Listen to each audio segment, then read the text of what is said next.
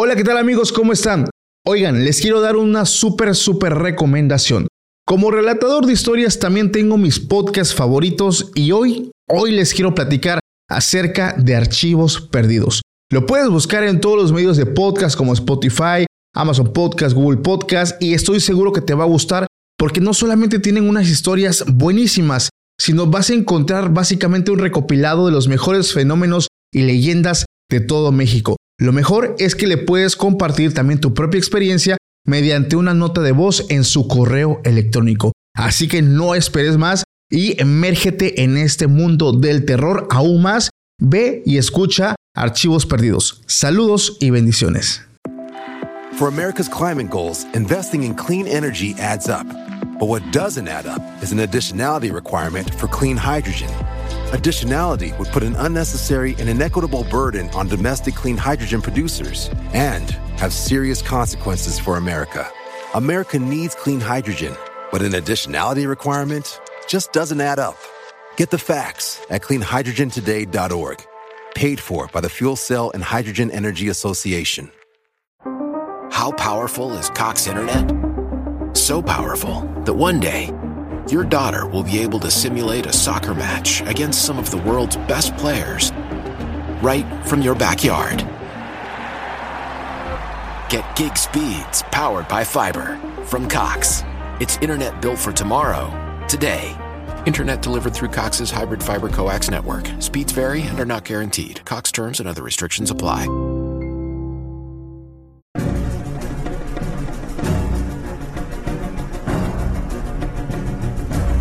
Hola, ¿qué tal amigos? Sean bienvenidos a un capítulo más de Podcast Extra Normal. Mi nombre es Paco Arias y me da muchísimo gusto estar de nuevo aquí con todos ustedes. En esta ocasión nuevamente se encuentra conmigo mi gran amigo, el narrador del podcast Hablemos de lo que no existe. ¿Cómo estás, carnal? Buen Paco, te saludo a ti y a tu audiencia, querida audiencia del podcast Extra Normal. Les mando un fuerte abrazo. Es, es un gustazo volver a estar aquí. Eh, las últimas participaciones que hemos tenido. Oye, toda una aventura, hermano. Toda una aventura, me encanta. Definitivamente, o sea, estoy seguro que ya muchos de aquí te conocen. Realmente estuvo muy genial la serie de colaboraciones que hemos estado haciendo. Eh, siempre te he considerado desde la primera vez, fíjate que colaboramos una persona con la que puedo hablar de estos temas muy cabrón, o sea, me entiendes perfectamente y realmente conoces acerca del tema. De hecho, no sé, tú sí te catalogas como un experto narrador, pero la neta yo considero que sí le sabes un chingo a esto, ¿eh? Fíjate que me considero más como un curioso del tema. Un curioso, o sea, sí, sí, mi curiosidad sí hace que me meta de lleno en muchas cosas. Y de repente, oye, me doy cuenta que llevo varios días sobre X temática, sobre demonología, sobre exorcismos. Eh, pero me considero más un curioso que un experto porque no carezco de las credenciales y realmente no es un campo en el que me interese tanto como tener estas credenciales, de hecho. Este, creo que, no sé si lo había dicho aquí, Paco, pero si no, se los comento. La parte que a mí me gusta del terror, especialmente, o sea, a nivel personal, es la historia. La historia me, me, me, me vuelve loco porque mi vida siempre se construyó, especialmente en mi infancia y en mi adolescencia, en base a narrativas. Entonces, las narrativas del terror, el que me cuenten una historia, el, ay, no, no, no, es, me involucro, me veo ahí, siento que estoy en la escena y para mí es toda una vivencia. Por eso, eso después me lleva a decir, en la madre, o sea, ¿qué pudo haber pasado? Y me lleva a investigar. Pero realmente es por el clic con la historia. Sí, definitivamente me identifico muchísimo contigo. A mí no creas, o sea, lo que me encanta tanto es disfrutar la historia. Ajá. Me acuerdo que hay seguidores que me escriben, que me dicen, Paco, es que cuando estoy escuchándote hay un punto donde me meto demasiado a la narrativa, que me lo imagino, incluso lo empiezo a sentir y es lo padre de que empiezas no solamente a, a, sentirte ahí, sino que empiezas a sentir también, eh, pues vaya, eh, esa sensación que sentía la persona de la historia o que sentía, en este caso, la persona que está contando. Ajá. Y ahí vienen las emociones que desembocan, por ejemplo, el miedo, el terror, Sí. el suspenso. Y por eso también algunas personas me dicen, Paco, eh, una serie, bueno, un grupo de un grupo trailero de aquí de México muy conocido, no recuerdo su nombre, pero me escribió y me dice, Paco, todos aquí eh, en, en el sindicato escuchamos tu podcast. ¡Qué loco! Nos encanta mucho escuchar cuando es de noche. O sea, cuando van a, este, manejando Sí. por carretera, por cumbres. O sea, es genialísima la experiencia porque te envuelve totalmente la historia, te sientes parte de ella. Y lo genial, narrador, fíjate que lo que me han escrito es cuando las experiencias son muy fuertes, Sí. empieza a ver detalles con su vehículo. De hecho, fue uno de los que me contó esto, ya lo conté anteriormente. No recuerdo, fíjate en qué capítulo fue, pero el tráiler literal no respondía. O sea, había, había zonas o partes como que intentaba apagarse. O sea, la, la verdad es que sí hubo pues algo eh, anormal en ese, en ese momento. Pero sí es de los más, o sea, de, los, de las cosas más fuertes que me han dicho. Qué fuerte. Oye, y después ya de ya no presentó desperfectos el tráiler, o sea, solo fue en el momento de estar en la escucha. De hecho, hasta eso fue exactamente en una parte de la narrativa donde se intensifica un poco cuando hablamos. Me acuerdo, creo que era, era cerca de algún caso de posesión. Ay, güey. Ya hablando, es que bueno, ya hablamos también aquí de, de cosas un poquito pues más macabras, ¿no? O sea, algo más oscuro. Sí, es que fíjate que coincidimos acá en, en el podcast en para los que es la primera vez que escuchan estos episodios o es el primer episodio en el que me escuchan, soy el narrador de Hablemos de lo que no existe. Ahí tienen su podcast también. Y ya es, es un fenómeno que ha ocurrido también con la audiencia de- del podcast de acá de Hablemos de lo que no existe.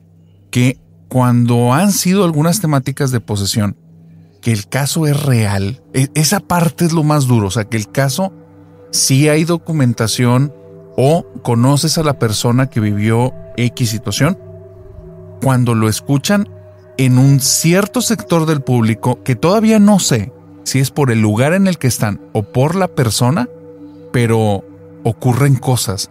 El, de hecho, te, te voy a contar algo en exclusivo aquí para, para tu gente y para ti, Paco. Hay una, hay una chica que eh, hicimos un en vivo hace unas semanas. Fue un en vivo larguísimo de cinco horas. Dentro del Wow. en vivo le hablamos a una persona para que nos contara una historia. Esta chica narra una historia muy fuerte. No, no voy a entrar en detalle porque ya está en el canal y porque no es el punto. Pero narra una historia muy fuerte que vivió. Después de que narra, la invitó al podcast porque terminó la historia diciendo, y esta es una de muchísimas historias que me pasan. Entonces le dije, no, pues si te pasan muchísimas, vente de invitada. Y me aceptó, pero se le quebró la voz cuando me aceptó. Entonces dije, hay algo raro aquí. Ya la contacté después del en vivo, días después, y ya me dice, oye narrador, es que quiero, quiero hablarte, o sea, quiero decirte las cosas como bien honesta. Le dije, cuéntame qué pasó. Es que no es broma lo que me pasa. De hecho, eh, después de hablarte a ti, me pasó esto. Y me manda unas fotografías donde tiene toda la pierna con unas marcas de- como de unas huellas de unas manos, pero de unas manos que son muy grandes como para ser de un ser humano. Están, No, o sea, estás hablando de unos dedos casi de 20 centímetros. dedos titánicos. Exactamente. Y le agarran, o sea, tiene las piernas como morada la forma de la mano. Me dice, fue después de contar la historia. Por eso, cuando me invitaste, no, no te quería decir que no, pero es que cada vez que hablo de estos temas, regresan. Y tardé toda la vida, porque tiene, esto le ha ocurrido desde que es niña y al día de hoy ya es una adulta, y se tardé toda mi vida en poderlo bloquear. Entonces, después de una plática larga, decidimos que probablemente no va a venir, todavía está el tema en discusión. Pero es eso, o sea, hay historias que no sabes lo que está detrás y no sabes lo que atraen a nivel energético o espiritual. Definitivamente, fíjate que me acuerdas, bueno, aprovechando la oportunidad, muchas personas me han estado diciendo, eh, hay una persona que vino al podcast, eh, no voy a omitir su nombre, pero vino al podcast estando detrás de cámaras porque vino acompañando a, a un familiar que grabó conmigo. ¿Ok? ella en una parte del podcast este, nos comenta algo fuera de cámaras, este, o sea, durante la grabación, pero ella no estaba en cámara, porque al parecer ella aprendió a leer cartas y, y nos contó ahí, pues básicamente una- un pequeño fragmento de cómo fue, ya que ella cuenta que su tía era bruja y ella aprendió, dijera el chavo del 8, sin querer queriendo, Ajá. Y lo empezó a poner en práctica. Desde que, desde que iba en secundaria y empezó incluso a leer las cartas a sus compañeras de escuela. Y ella lo que la asombra es que lo hacía tan bien que le acertaba a todo. Entonces ella nos platicó un pequeño fragmento de todo esto. Ajá. Y no manches, o sea, estoy seguro que los que me están escuchando saben quién es y me han estado pidiendo la participación de ella, pero cabroncísimo, porque trae muchas experiencias fuertísimas. Ok. Pero ya hablando con ella, pues obviamente la invité, le dije, oye, sería bueno que pues vengas, o sea, si, si ya, nos, ya nos contaste, pues conéntanos bien, qué onda, cómo está toda la movida. Y ya, o sea, ya seria, me dijo, ¿sabes qué? Es que me da mucho miedo, es algo que yo había bloqueado ya desde hace mucho tiempo atrás porque yo vivía muchas experiencias paranormales muy fuertes y lo que yo tuve que hacer para dejar de pasar todo esto, pues es bloquear todo eso, eh, olvidarme, este, no volverlo a mencionar y solamente así pude vivir y estar viviendo en paz. Pero en cuanto empiezo otra vez a abrir el baúl, eh, el- la caja de Pandora, no tengo mucho miedo de volver otra vez a sentir y a vivir todas esas experiencias malas. Entonces no quiero porque de verdad me da muchísimo miedo. Y sobre todo porque lo que yo te voy a contar no es algo falso. O sea, no es una historia inventada. Realmente es algo verdadero que me aterra al grado de tener muchísimo miedo de contarlo. Entonces aprovecho la oportunidad para decirle a mis invitados, a mis seguidores, que ya saben que querían la participación de ella, que probablemente sea un no. O sea, realmente es una persona que sí ha vivido estas cosas, que sí logra hacer todo esto, que no es broma y que de verdad eh, ha, pasado pues muy malos momentos en base a todo esto. Y siento que va muy de la mano con lo que tú también me estás contando. De hecho, o sea, me, trajiste a la mente a una persona. El episodio más aterrador, creo que tras bambalinas te lo he comentado, es el episodio que se llama Ángeles Caídos.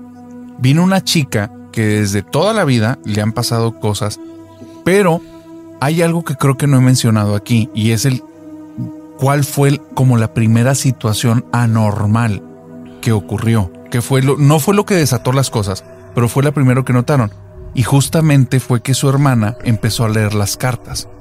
Pero lo raro era que, que ellas no tenían acceso a nadie que lo hiciera, dentro de la familia y fuera de la familia. Y ella de un día a otro compra una carta de la carta española y, o sea, estás hablando que esas las venden en prácticamente hasta actualmente hasta en Oxxos y Super 7 en cualquier tienda de conveniencia. Entonces, Sí. compra una baraja, empieza a leer las cartas y le pasa algo muy similar a lo de la chica que me comentas, acierta en todo. De hecho, ella y esta chica tenía 15 o 16 años en aquel tiempo, empieza a tener tal grado como de popularidad que tenía citas por meses. Entonces la familia se le hizo bien raro porque todos se preguntaban, ¿y de dónde, de dónde aprendió ese pedo? O sea, ¿cómo aprendió a leer las cartas? ¿Y, y por qué Wow. acierta en todo? Y pasa el tiempo, Paco, pasan años de esta situación. Llega un momento en el que las hermanas se distancian, se pelean, vivían en una situación de mucho conflicto. Después, en la historia tiene todo el sentido de por qué ocurría eso. Pero, pasando muchos años, un día la hermana le habla con la chica que vino aquí al canal, que es la hermana mayor, y le dice, es que necesito que me ayudes porque yo ya, ya no quiero leer las cartas, pero no me dejan. Y entonces ella le dice, No. ¿Cómo que no te dejan? Y dice, a ver, primero explícame, porque ha sido la duda que tengo de toda la fregada vida, ¿cómo aprendiste a leerlas? ¿Quién te enseñó? Sí. ¿Y por qué aciertas? Y ella dice, es que yo no leo las cartas. ¿Cómo?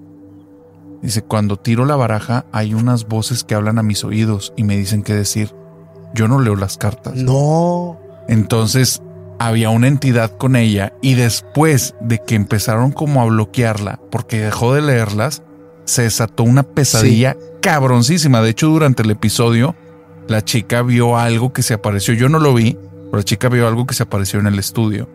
Y después hay No, algo. ahí, ahí con ustedes. Sí, güey, aquí en el estudio fue, o sea, ha sido lo más. Después de eso, creo que no sé si te dije a ti o a la audiencia, pero casi tres semanas no grabé aquí en el estudio.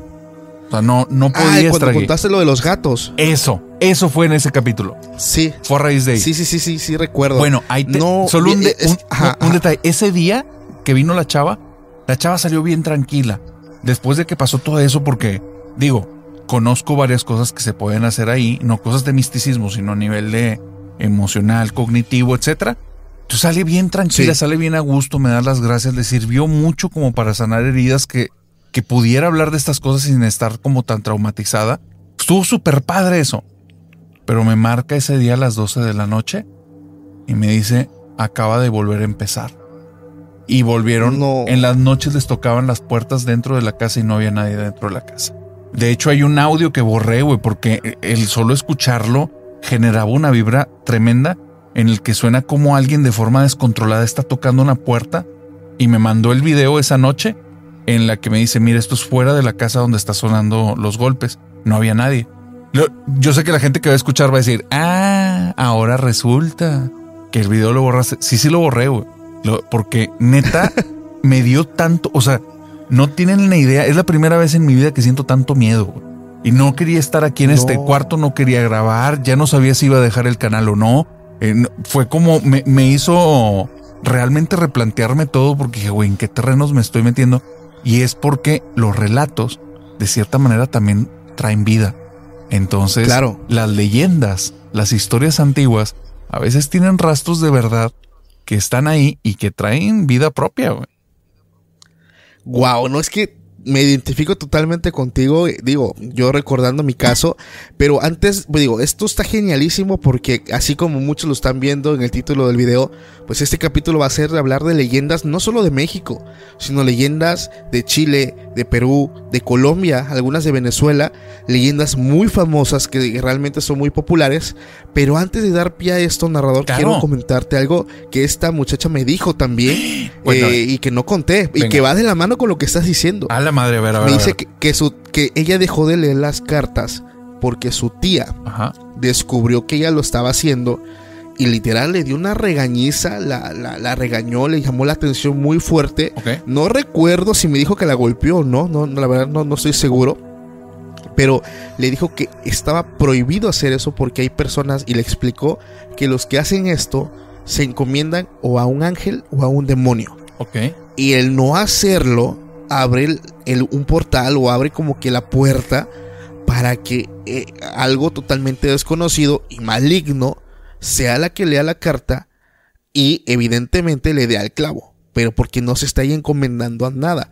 Y pone en riesgo también su propia integridad, o sea, porque eso puede eh, eh, pues llevarla a un punto donde le afecte de forma espiritual, forma física y ella pues tuvo que esta, llamada de atención. Entonces, con lo que tú me estás diciendo que, eh, también, que por ejemplo, no sé si esta persona, al no saberlo, también como ella, que no, nunca se encomendó realmente a nada, estaba viviendo lo mismo. Qué loco. ¿Entiendes? Sí, claro. O sea, va, va, va súper enlazado.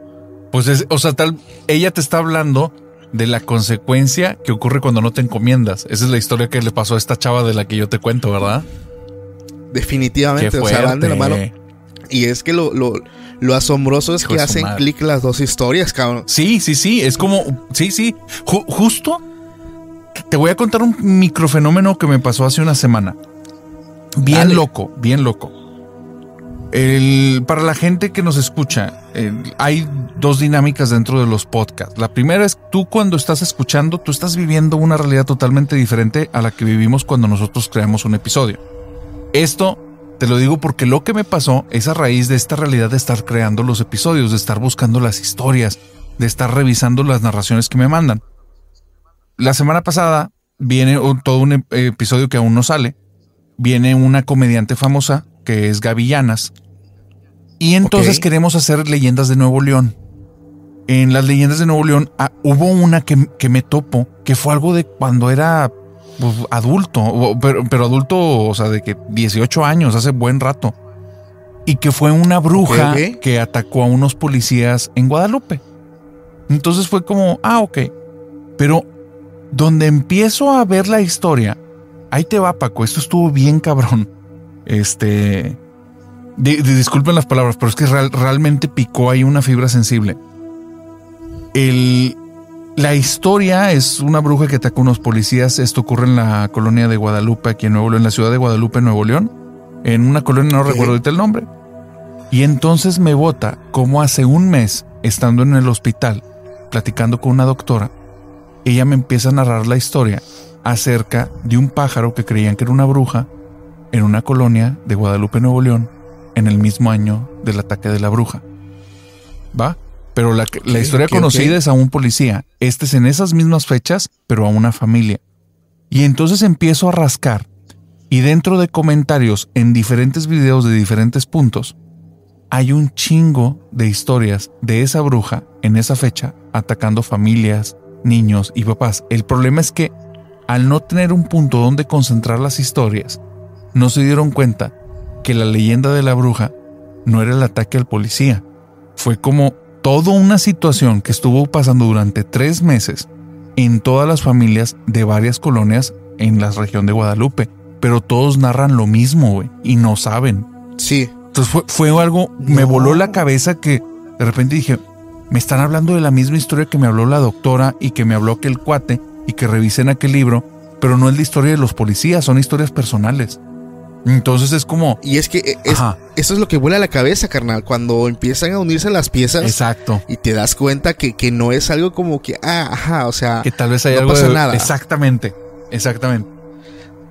Eso es lo que siempre, yo lo he dicho, le da el peso pues a todo esto. Y bueno, ahorita, por ejemplo, ya dando pie a la historia que ahorita te estaba contando que, que, que iba a narrar. Ah, claro. Me da mucha curiosidad porque es una de las, de las leyendas que no se conocen como tal, no se conocen, pero que realmente muchas personas representan y que incluso pues es icono de, la, de las fechas de estas de Halloween, de, de Día de Brujas, que son las famosas calabazas. O sea, te apuesto que más, eh, que muchas personas de las que me están mirando y escuchando, pues saben que es el, el icono, ¿no? De, de Halloween, las calabazas pero realmente muy pocas personas conocen la leyenda, porque no es como tal una historia a lo mejor, es una leyenda de cómo fue que nace. Eh, todo esto nace eh, por este, este personaje que fue Jack of Lander o Jack of the Lender, también se le conoce así, o simplemente Jack el Tacaño, que era un hombre irlandés. Te hablo de hace muchísimos años, o sea, demasiados años que fue un hombre pues famoso. Esta historia es real, bueno, es, muy, es muy real para estas personas que habitan ese lugar, porque eh, es conocido como el hombre que engañó al diablo. O sea, literal, así se le conoce. Incluso hay una zona en un pueblo eh, que le hicieron como un tipo de estatua. Entonces, la leyenda es corta, pero te la voy a narrar así rapidísimo. Claro, claro. Pues él era una persona pues muy avara, muy mala, eh, muy tacaño, era alcohólico, pero era demasiado listo. Entonces supuestamente era tan malo que un día él se encontraba en una taberna tomando y llegó el diablo, Lucifer, representado como un hombre muy elegante de traje, y entra, se acerca a su mesa y le dice que pues iba por su vida, que él era un hombre que había causado mucha maldad y pues simplemente se le iba a llevar. Entonces él pues difiere de él, hay un punto donde lo acepta y le dice está bien, me voy a ir contigo, eh, pero pues permíteme terminarme mi última cerveza y ayúdame a pagar la cuenta. Yo no traigo dinero, entonces fue que como que le pidió un favor al diablo de que se transformara en alguna moneda de oro y este hombre pues astutamente en vez de pagar con esa moneda la guarda en su bolsillo donde cargaba un crucifijo.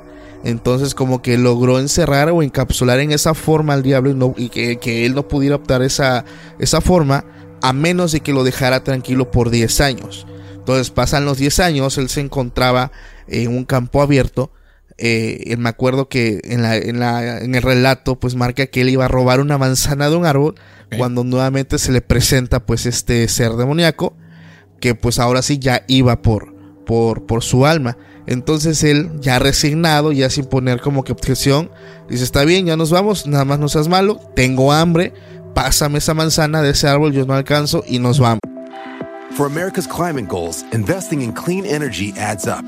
But what doesn't add up is an additionality requirement for clean hydrogen. Additionality would put an unnecessary and inequitable burden on domestic clean hydrogen producers and have serious consequences for America. America needs clean hydrogen, but an additionality requirement just doesn't add up. Get the facts at cleanhydrogentoday.org. Paid for by the Fuel Cell and Hydrogen Energy Association. Why? Why? If you Why? have T-Mobile 5G home internet, you might be hearing this Why? a lot. Why? Every time your internet slows down during the busiest hours. Why? Why? Because your network gives priority to cell phone users. Why? Good question. Why not switch to Cox Internet with two times faster download speeds than T-Mobile 5G home internet during peak hours? Okay. Stop the whys and visit cox.com slash 5G home for details. T-Mobile prioritizes certain T-Mobile phone users over home internet users during times of congestion.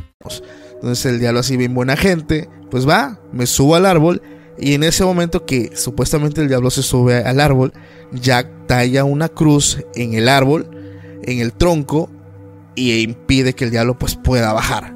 Entonces como que lo vuelve a atrapar y ahí es donde Jack le pone la última condición de que pues lo iba a dejar tranquilo o iba a quitar la cruz a menos que él no reclamara su alma para el inframundo el día que él se fuera y que de hecho ni siquiera lo buscara, que, o sea, que lo dejara tranquilo por todo, por todo el tiempo, por toda su vida, Sí. y que al momento de morir pues no reclamara su, su, su alma. Entonces ya el diablo de mala gana accede y supuestamente pues este hombre al morir, obviamente no fue al cielo porque pues no fue nada bueno, se va al infierno Ajá. donde es rechazado por el mismo pacto que ya habían hecho y recuerdo que la leyenda dice que él pues se queda vagando por toda la eternidad hasta el día del juicio. Entonces él para no andar en oscuridad tomó un nabo hueco y le pidió a Lucifer que le obsequiara una un poco de un poquito de leña con fuego del infierno que nunca se iba a extinguir y él lo deposita dentro de ese nabo hueco y él va supuestamente vagando con esto este pues llevando con él para que él se fuera alumbrando. Entonces, esta historia se populariza inicialmente con los nabos, eh, donde dentro le depositan una vela, pero pues al paso de los años llegan los inmigrantes irlandeses a Estados Unidos, Ajá. ya no se empiezan a usar nabos, se empiezan a usar calabazas, y eso va trascendiendo a través de los años, y ya es como par- a, través de los años ya le empiezan a dar formas de caras, rostros, dientes, y ya son las famosas calabazas que todos conocemos. Pero inicialmente no eran, no eran calabazas, eran nabos. No sé si tú conocías esta historia. Fíjate que no, no. Bueno, recuerdo que alguna vez escuché eh, esta historia, pero no, no me acordaba de ningún detalle. Wow. Y, y me, me. Ahora me hace todo el sentido de por qué no nada más la calabaza le forman rostro, sino que aparte le tienen que poner velas en el interior. Y ya no nada más es una cuestión estética, sino es, es la leyenda. Exactamente, digo, se me hace muy ficticia al final de cuentas, pero está chida porque es, es, es realmente el, el origen, Sí. pues de cómo se crea esto. Digo, el, el tema de la calabaza de Halloween es, vaya, o sea, un icono a, a nivel mundial. Traerle a un chino a cualquier persona de otro país que vea este símbolo o la calabaza tallada con una vela adentro, pues, es Halloween. O sea, es Sí. genialísimo porque pues básicamente es el origen de una fiesta pues conocida a nivel mundial. Se, uni- se universalizó y es un símbolo que todos reconocemos. Exactamente. Sí, sí, sí, sí. Muy buena, me gustó, me gustó. Es que hay leyendas que se entiende que son parte como del, del folclore y que dices, ay, pues difícilmente eh, tiene algo de verdad. Pero justo, justo traigo una, Paco, que Sí. la leyenda cuando la leí dije, "Ah, no me suena real, la- honestamente. Pero después me topé con una historia que de hecho la narraron en el programa de, de Todo un Mucho con Jordi Rosado. Entonces, la leyenda viene de Chile. Se llama Uf. el tuetue. Ya, ya tú también ya te topaste que Chile está cañón, ¿verdad? Saludos a toda la gente de Chile, están cañón con sus leyendas.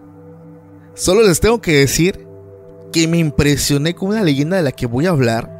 No la conocía, la Ajá. voy a dejar al último.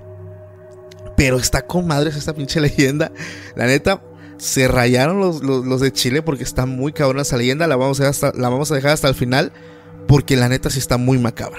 Pero bueno, no te Sí, interrumpo. sí, sí. No, no, no, no, no. El, co- coincido, coincido. Platicamos un poquito de eso y esa leyenda está muy fuerte. Quédense al final porque va a valer la pena bien cañón.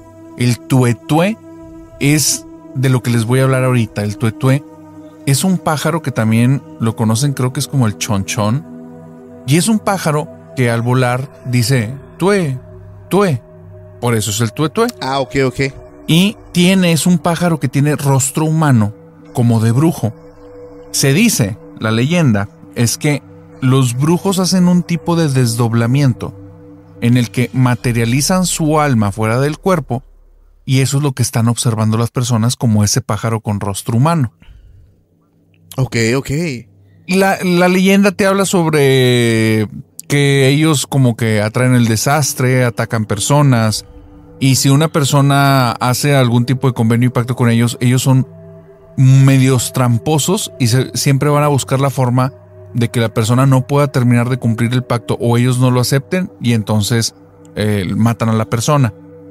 Entonces la leyenda está así como que muy para niños, muy simplona, pero entonces me topé con esta historia. En el programa, como les decía, de todo un mucho, en el de Jordi y Marta, creo que fue el episodio en el que aparece Fepo, no estoy seguro, pero... Ok, ok. Este, contaban esto, que se los mandó uno de los escuchas. Dice que en su ciudad él estuvo en una boda en lo que, que pasó algo muy extraño. Que justamente cuando salen de la iglesia los novios, comienza a sonar a lo lejos, tué, tué. Entonces el novio suponiendo que es algún tipo de broma de alguien dentro de la de, del grupo de la cofradía que estaban ahí celebrando. Sí, los invitados. Exactamente. Grita. No, Tuetue, discúlpame, pero hoy es mi día. Si quieres ir al banquete está bien, pero ahorita no te atiendo.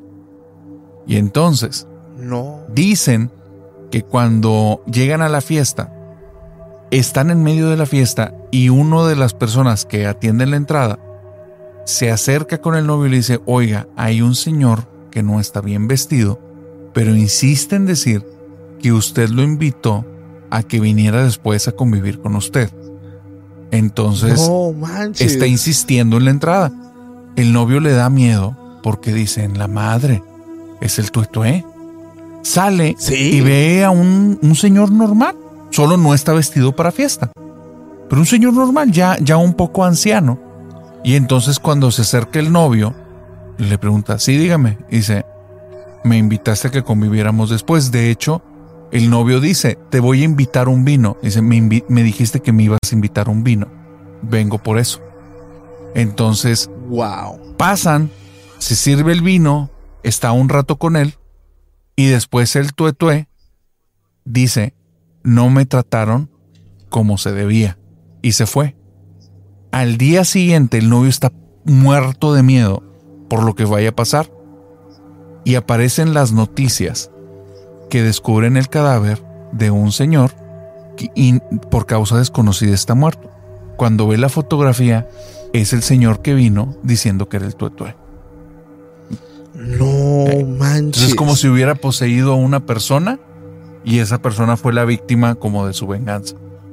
Sí, sí, sí, o sea, es que esto es lo que le da a estas leyendas que, como tú lo comentas en un inicio, son eh, hasta un poquito ficticias o, poco creíbles. Cuando ya viene alguien y te cuenta realmente una anécdota que te, eh, pues te asombra a final de cuentas, pero te impacta todavía muchísimo más. Es, es, es impresionante. Podemos decir que este tuetue viene siendo algo algo similar a un nahual, narrador? bueno, fíjate, aquí vienen las dudas. El primero es quién nos está escribiendo la historia, ¿no? Porque la gente que escribe la historia dicen que es el desdoblamiento, pero son brujos, o sea, ellos están viviendo el fenómeno de cerca como para saber exactamente si es eso.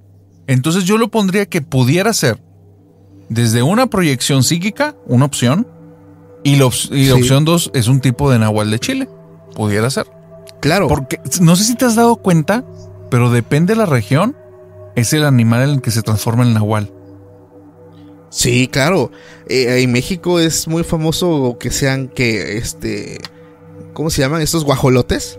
Bueno, están los guajolotes. En, en, con los mayas en Yucatán están los cochinos y los perros. exactamente los cochinos y los perros. Exactamente. Luego hay zonas donde son gatos. Exactamente. También en, Estados Unidos es, he escuchado que son lobos. Y en algunos, los skinwalkers. Exactamente ellos, los, los, los cambiapiel, los, mudapiel, creo que es. Las brujas las dicen que son lechuzas. Entonces, y en este caso, este es como un tipo de pájaro con rostro humano. Entonces es como, pues pudiera ser algún tipo de, de nahual de hechicero o brujo que tiene la habilidad de ser metamorfo y transformar su cuerpo en partes de animal. Exactamente. Te digo, es que eh, estas artes son tan místicas, oscuras, desconocidas, que vaya, incluso creo yo hay brujos que aún en un cierto rango, no sé, principiante, desconoce todas estas, pues estos rangos, por así decirlos, que yo, yo considero que son mucho más eh, pues fuertes, ¿no? A final de cuentas, más, más pesados. Pero la leyenda en sí está buena, pero definitivamente esa anécdota está con madre. O sea, sinceramente, está, está, está cabrona, güey. Aquí, por ejemplo, yo quiero contar una leyenda que es famosísima y muchos me dicen, Paco, ya está muy, muy quemada, pero pues no podemos eh, pasar de alto pues esta leyenda en este especial que estamos haciendo, pues de leyendas de Latinoamérica. Claro. Y sobre todo porque es una leyenda que ya llegó a la pantalla grande, o sea, ya, ya se está hablando de ella y que no solamente es conocida en México, porque originalmente es, pues supuestamente es de México, pero No pues, me la conocen en muchísimos países. No me digas que aparece en el Warren verso. Eh, no, No, ok. Adelante. es, es la llorona, ha- hablamos de la llorona. Ah, sí, sí la metieron en el Warren verso. ¿Neta? Sí. ¿En ¿Cuál? Está, la película salió en el 2021 y se llama así la, eh, la maldición de la llorona. Ah, o sea, ah, bueno, es que te voy a ser sincero. Cuéntame. No la terminé de ver, pero no sabía que era de, de parte de los Warren. O, o sea, no viene como. La metieron en el Warren verso, pero ya es como no canon, podemos decir. Ah, ok, ok, ok. Va. Pues bueno, eh, vamos a hablar un poquito acerca de esta historia que yo creo que ya muchos la conocen. Eh, al final de cuentas, yo estuve leyendo, investigando un poco, pues no existe una, una versión oficial, ¿sale? Hay, hay, hay diferentes tipos de versiones eh, acerca pues de esta anécdota, de esta historia, perdón, de esta leyenda. Eh, algunas personas cuentan, por ejemplo, que esto empezó desde los años de la conquista del imperio mexica, cuando pues básicamente empezaba todo este tema de que llegaron los españoles a México y pues la historia a final de cuentas viene estando incluso eh, a comienzos del siglo XVI. Bueno, supuestamente la historia como tal nos narra que hubo un romance entre una mujer indígena mexicana con un soldado eh, español. Tuvieron por ahí un romance. eh, la mujer queda embarazada de dos hijos, de un niño y una niña. Y pues como que empieza un romance algo a escondidas, ¿no? Hablamos ya de temas de amantes. Entonces supuestamente la, la leyenda cuenta que cuando esta mujer decide pues tener o confrontar a, a su pareja para tener algo más formal, pues esta persona opta por eh, abandonarla, por dejarla, porque pues él no quería nada formal con ella. Entonces aquí nos narra eh, que esta mujer enfurece a un grado, pues vaya, de que pierde el control de todo. Y en su desesperación, en su enojo, en su furia, pues opta por acabar con la vida de sus dos hijos. En el río, que, que estaba ahí a un lado de su casa. Y, pero que hay un punto, pues, pues después de que hizo todo esto, ella reacciona como que vuelve en sí. Y después de lo que ella hizo, opta por acabar también con su vida.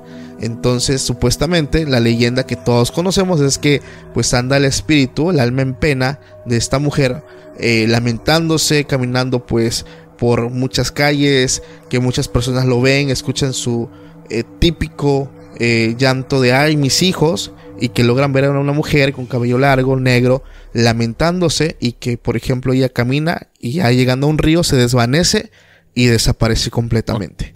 Entonces esta es la leyenda popular de la Llorona, pero existen, existen personas, a- aquí, es, aquí empieza lo chido, porque básicamente pasa como con tu historia. Aquí empieza lo, lo mero cabrón porque es cuando empiezan a aparecer las anécdotas de muchas personas. Aquí al menos en el podcast Extra Normal ha estado eh, un chico que se llama Roberto, que a muchos ya lo ubican, que incluso le, el título del video se llama La Llorona intentó llevarme. O sea, literal, güey. Fue algo que él, tengo que decirlo, o sea, no voy a repetir la historia como tal porque luego me empiezan a decir, Paco, no nos cuentes lo mismo. Pero realmente, realmente es algo que sí ocurrió, que después de que grabamos le dije, güey, la neta, ¿eso es cierto? Me dice, güey, ¿quieres vivir una experiencia paranormal?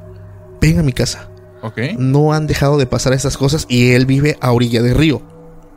Entonces estuvo muy fuerte esa anécdota porque, así a resumidas palabras te puedo decir, cuando ellos llegan a mi ciudad, ellos venían de la Ciudad de México, eh, viven actualmente y llegaron también en ese momento a, vivir en una casa a orilla del río.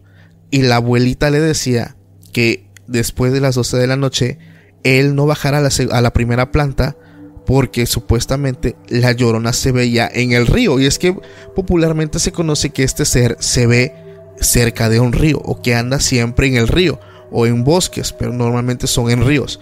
Entonces en una ocasión él decide este, bajar y estar un rato con su abuela, estaba con su abuela y al momento de subir dice que en el balcón él se asoma hacia, hacia afuera, hacia el exterior para ver el río y él vio una silueta de una mujer de blanco. La vio a lo lejos, pero hay un punto donde él dice que quedó como hipnotizado, o sea, como que sus sentidos totalmente se desvanecen y él lo único que recuerda, y así empieza el video, porque esa parte fue la que dejé al comienzo, donde dice, yo solo recuerdo, dice, a mi abuela tapándome con una sábana, a mi, a mi mamá gritando, no te lo vas a llevar, y yo viendo lo asustadas que estaban las dos.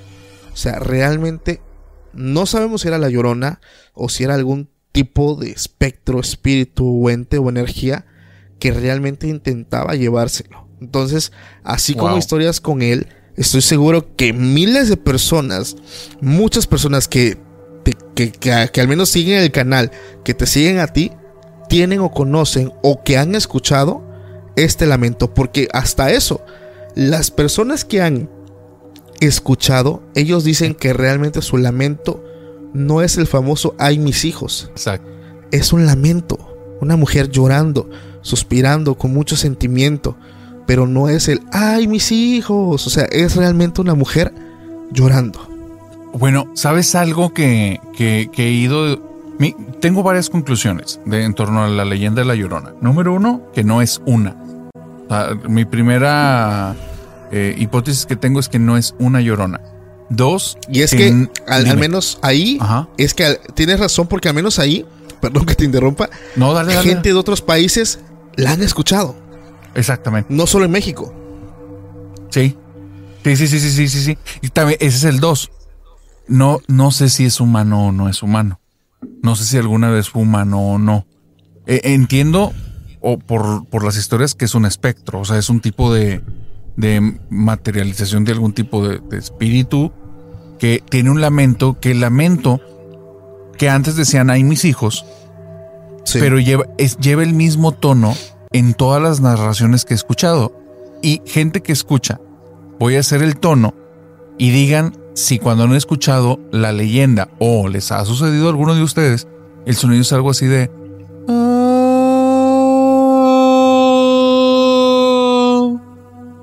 Es algo así. Sí, definitivamente. Entonces, el ay mis hijos, si te acuerdas, ay mis hijos. Sí, claro es el mismo tipo como de sonido, pero yo creo que las personas simplemente le fueron poniendo una articulación al, sonido que escuchaban. Pero tiene una particularidad este sonido, Paco. No importa qué tan cerca o qué tan lejos esté, se escucha fuerte. Y eso es raro. Sí. a, mí me tocó una chica que vino aquí, que la gente decía, eh, su historia es muy mala, eh, no, no suena real. Pero tras bambalinas aquí hay algo. Ella me cuenta la historia del día que pasó. Me marcó un día en la mañana bien asustada y me dice, oye, pasó algo bien raro en la noche. Cuando estaba a punto de acostarme, comenzó a sonar afuera de mi casa como un lamento de una mujer. Si yo creía que la estaban asaltando. Así es que me asomo, no veo nada, pero comienza a sonar en algo que es el efecto Doppler, que suenas como viene desde lejos, acercándose y después se aleja. Entonces, en ese efecto Doppler dice, pues para mí pasó frente a mi casa por el nivel del sonido. Y ella recuerda la hora porque estaba acostada, agarra el celular, ve la hora y se levanta a ver por la ventana. Y era algo así, voy a poner una hora aprox, once y media de la noche. Bueno, okay. al día siguiente está platicando con un amigo justo antes de mandarme el mensaje. y le dice a su amigo, fíjate que me pasó esto raro, y entonces su amigo le dice, ¿a qué horas te pasó? Y ella a las once y media dice, no manches, a la misma hora yo la escuché. Pero el punto de esto es que viven en extremos opuestos de la ciudad. Están a 25 minutos el uno del otro. Y no importa, o sea, vamos a suponer que no fue el minuto exacto, pero eh, le pregunté cuánto tras, en cuánto tiempo tardas en llegar de un extremo a otro en un carro a alta velocidad. me dice de 15 a 20 minutos, no hay, no hay otra forma. Entonces no había forma en la que les, estuvieran escuchando en dos puntos y más porque no había sonidos de vehículos. Entonces e, esa es una de las historias más locas que he escuchado con, con lo de la llorona. Sin verla, pero el lamento en dos puntos de una misma ciudad, una misma noche. Ya eres una más de las personas que me dice eso porque igual las personas que son investigadores aquí de mi ciudad, ellos la lograron escuchar estando en una investigación en un lugar súper, súper retirado de la ciudad. Y estando ellos este, comunicándose con walkie-talkies, porque no había WhatsApp, no había señal de teléfono. Ellos estaban en, una, en una, una zona muy rural aquí de mi ciudad, lejos ya. Y ellos dicen que estaban de distancia, no, no tanto, pero sí estaban como de 2 a 3 kilómetros de distancia. Sí, no, Cuando eran las 11, igual 11, 10 de la noche, escuchan ese sonido que ellos, eh, pues, yo lo intenté escuchar normalmente y sí se escucha, pero tienes que prestar mucha atención y con audífonos porque así nada más de tu dispositivo no se logra escuchar bien. Pero ellos dicen que lo escucharon ellos y que hablaron por walkie-talkie y le dijeron a sus otros, escucharon y ellos confirmaron, lo acabamos de escuchar también, aquí cerquita, los dos lo escucharon cerquitita. Ese es el punto. y realmente, ¿esto tiene, narrador, alguna explicación lógica? O sea, porque yo la busco y no la hallo por ningún lado. O sea, si sea el eco, el aire, no lo sé, algo, porque al final de cuentas el sonido son ondas que se pueden mover a través del aire. Y podemos decir, no, pues por eso se puede escuchar en dos sitios o en tantos sitios a la vez. Pero a veces es algo tan preciso que es, es muy poco probable, no imposible, pero sí poco probable que esto suceda. No sé tú qué piensas si esto es posible hasta cierto punto. Es que si es en campo abierto, pues, ay, mira, te, voy a contar, no quiero evadir la, la pregunta, pero tengo un suceso que para mí fue muy extraño y que tiene que ver con estas cuestiones de sonidos. No es de la llorona, me pasó hace muchos años. De hecho, lo tengo como uno de los sucesos más como incómodos que, en los que he estado. Estaba un día, eh, vivía en un lugar que es como... Ay, soy muy malo pensando si son valles o llanuras, pero era una hondanada. Estaba rodeado de cerros en la, la colonia en la que vivía. Y todo, todo iba hacia abajo, entonces estaba en una parte como muy baja, rodeada de cerros alrededor que estaban muy cerquita. Este, eso provocaba que en ciertas zonas, tú cuando gritabas escuchabas el eco que ocurren cuando te acercas a una montaña y gritas. Y todos creo que alguna vez han visto o escuchado esos videos en los que alguien grita eco y suena eco, eco. Sí, en los Simpsons. exacto. Bueno, ese efecto sí existe cuando estás en ciertas montañas y ciertos lugares y si gritas suena eh, como tu voz repetida cada vez más disminuida y más lejana. Eso sí ocurría, pero no ocurría donde yo vivía exactamente. Ahí en muchas ocasiones, como éramos niños, gritábamos y no había ningún tipo de eco. No había ningún rebote de sonido, no escuchábamos conversaciones de vecinos. Si escuchaba, si alguien ponía música alta, se escuchaba hasta disminuido porque era un lugar muy abierto, porque las montañas, aunque estaban cerca, no estaban tan cerca. Entonces, okay. te digo esto, o sea, parecen muchos detalles del sonido, pero que lo que me pasó fue muy raro. Estaba en el patio y de repente empiezo a escuchar como un tipo de cántico ritual, junto con una música que está como tum, tum, tum, tum, tum, tum, tum, y empieza a sonar. No manches. Y, cuando viene ese sonido, a mí me puso la, piel de gallina. Dije, ¿qué, ¿qué, pedo? ¿Qué es esto? No, nunca, jamás había escuchado algo así. Y el sonido es muy raro porque parece que viene desde el cielo. O sea, no venía, por más que buscaba la fuente de sonido, estaba en el patio de mi casa, me empiezo a mover a diferentes puntos y es, es que viene desde el cielo, o sea, no viene de ninguna de las casas. Para esto en ese tiempo practicaba muchas cosas de, sonido, entonces realmente podía ubicar donde había rebotes y así. Y fue, sí. güey, ¿dónde está? O sea, no, esto no viene de un aparato. Y de repente de la nada cortó, me meto a mi casa y vuelve a sonar exactamente igual sin tener los rebotes de sonido de dentro de la casa. Es la cosa más No. rara que he escuchado y he vivido. No había nadie en mi casa y dije, no manches, o sea, a- a- cerca de mi casa había una iglesia católica como a cinco cuadras. Abrí la casa, Sí. cerré y me fui. Dije, no, yo, yo voy para allá. Me dio muchísimo miedo porque no era nada más el sonido eh, que sonaba escalofriante del tambor. Realmente el sonido transmitía mucha emoción y se sentía muy negativa. Todo esto Me voy a la misa, dijiste. no, nada más como un refugio. O sea, en ese tiempo pensaba como suelo sacro. Dije, un lugar como un refugio. De hecho, estaba cerrada y era con, con estar allá afuera me sentía más tranquilo. Cuando iba de camino me topé a mi For America's climate goals, investing in clean energy adds up. But what doesn't add up is an additionality requirement for clean hydrogen. Additionality would put an unnecessary and inequitable burden on domestic clean hydrogen producers and have serious consequences for America. America needs clean hydrogen, but an additionality requirement just doesn't add up. Get the facts at cleanhydrogentoday.org. Paid for by the Fuel Cell and Hydrogen Energy Association. How powerful is Cox Internet? So powerful that one day, your daughter will be able to simulate a soccer match against some of the world's best players right from your backyard. Get gig speeds powered by fiber from Cox. It's internet built for tomorrow, today. Internet delivered through Cox's hybrid fiber coax network. Speeds vary and are not guaranteed. Cox terms and other restrictions apply. papá que venía de regreso a mi casa, entonces fue como, ah, ya, ya me sentía tranquilo. Al final era un Alivio. niño. Sí, sí, sí, sí. Pero bueno, el punto de todo esto es porque hay fenómenos que yo no sé si eso se puede explicar, al igual que al estar en dos puntos ajenos, en un lugar abierto, dos personas de- en, a tres kilómetros de distancia puedan escuchar igual de cerca de una misma fuente de sonido. En mi lógica y mi falta de conocimiento es un no. O sea, eso no tiene una explicación Claro. física. Pero Sí, no- también para mí, o sea, no, no, no, no hay una explicación de esto. Sí, no, no, no sé. Yo creo que no. Yo creo que tiene que ver como con lo de la latiz ¿eh? de, de Greenberg. A mí me sonaría más, Sí. me daría más sentido por ahí.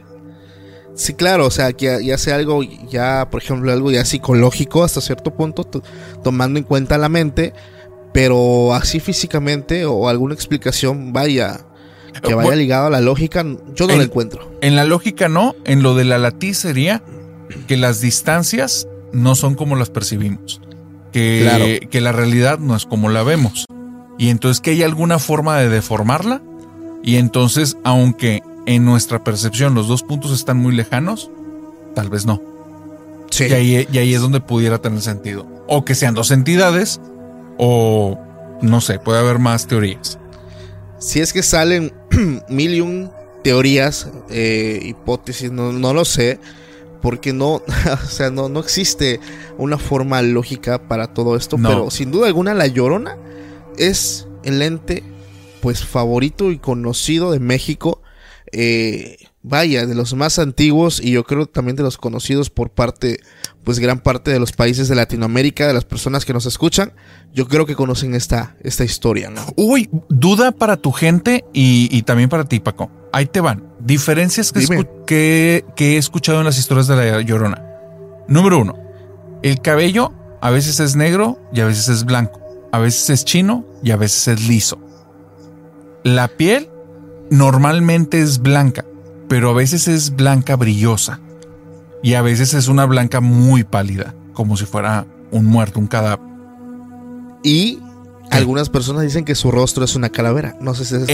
Exactamente. En unos es una calavera y en otros es una mujer muy bella y en otros no se logra ver el rostro, el cabello lo tapa. Por el Con- velo. O el cabello o el velo. Bueno, no, con, con- tú has escuchado la llorona con velo. Sí, sí hay personas que dicen que tienen como un velo delante y Ajá. que no se les logra ver el rostro. Y otras personas que dicen que es su propio cabello, pero que es blanco y Ajá. que no se le logra ver. Y otras personas dicen que es negro. Yo creo que hablamos ya de diferentes tipos de entes. O sea, yo creo que- Exactamente. ah, bueno, ahí te va. En unos, la llorona se aparece al lado de los ríos. En otros, al estar cerca de un río desaparece. En otros, es se aparecen en carreteras. Entonces, y la chica que me cuenta a mí la historia, no hay ningún río cerca de donde le pasó. Es, es una ciudad, es todo ahí es concreto.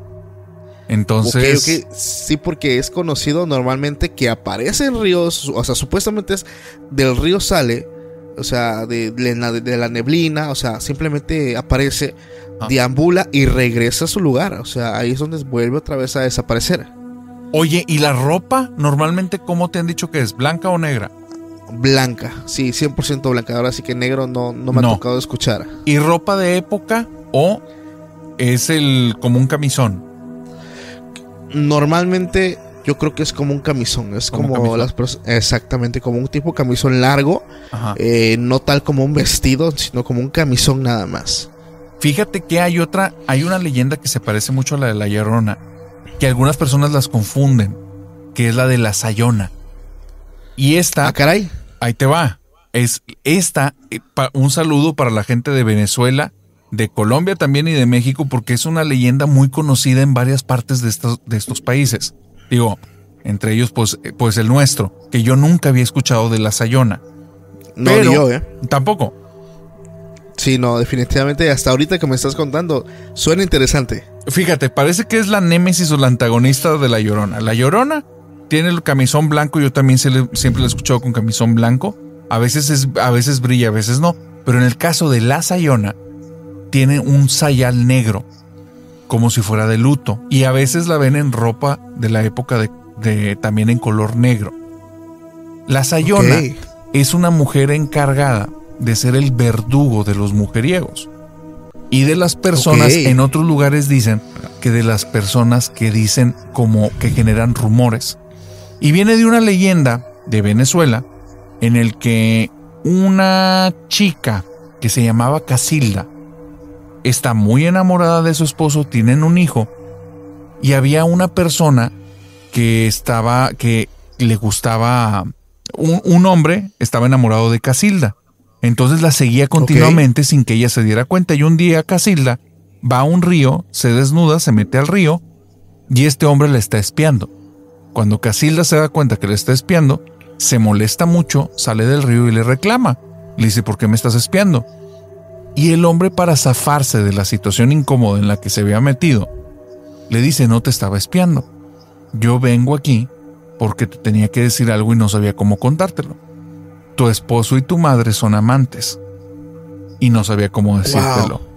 Ella regresa a la casa y escucha la voz del esposo y de la mamá que están adentro y se enfurece. En- incendia la casa, deja la puerta cerrada.